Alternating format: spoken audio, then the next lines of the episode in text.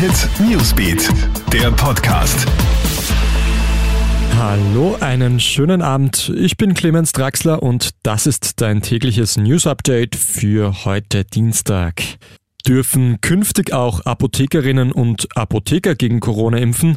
Österreichs Apotheken würden sofort bereitstehen, um schnelle flächendeckende Immunisierungen zu ermöglichen.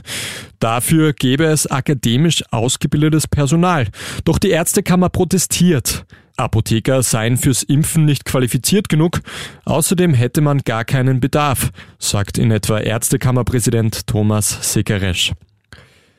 Wer ist schuld an einem tödlichen Autounfall mit einem Tesla?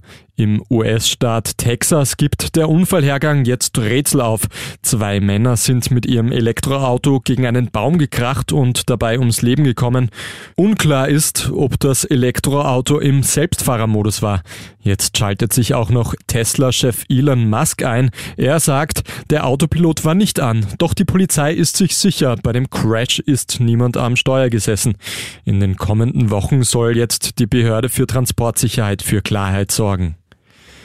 Der Machtkampf im europäischen Fußball geht weiter. Zwölf Spitzenclubs aus Italien, Spanien und England haben sich ja dazu entschlossen, eine eigene geschlossene Liga gründen zu wollen.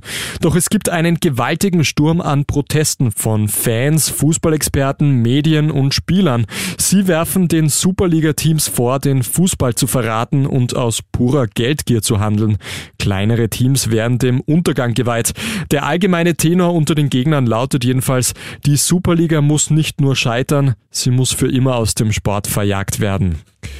Schwere Zeiten sieht auch die Wiener Austria. Wird das noch was mit der Bundesliga-Lizenz? Der Countdown tickt jedenfalls. Denn bis spätestens morgen müssen die Unterlagen da sein, die die wirtschaftliche Leistungsfähigkeit der Veilchen nachweisen.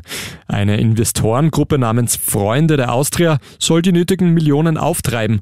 Selbst wenn das gelingen sollte und die Austria die Lizenz bekommt, muss sich beim Verein einiges ändern.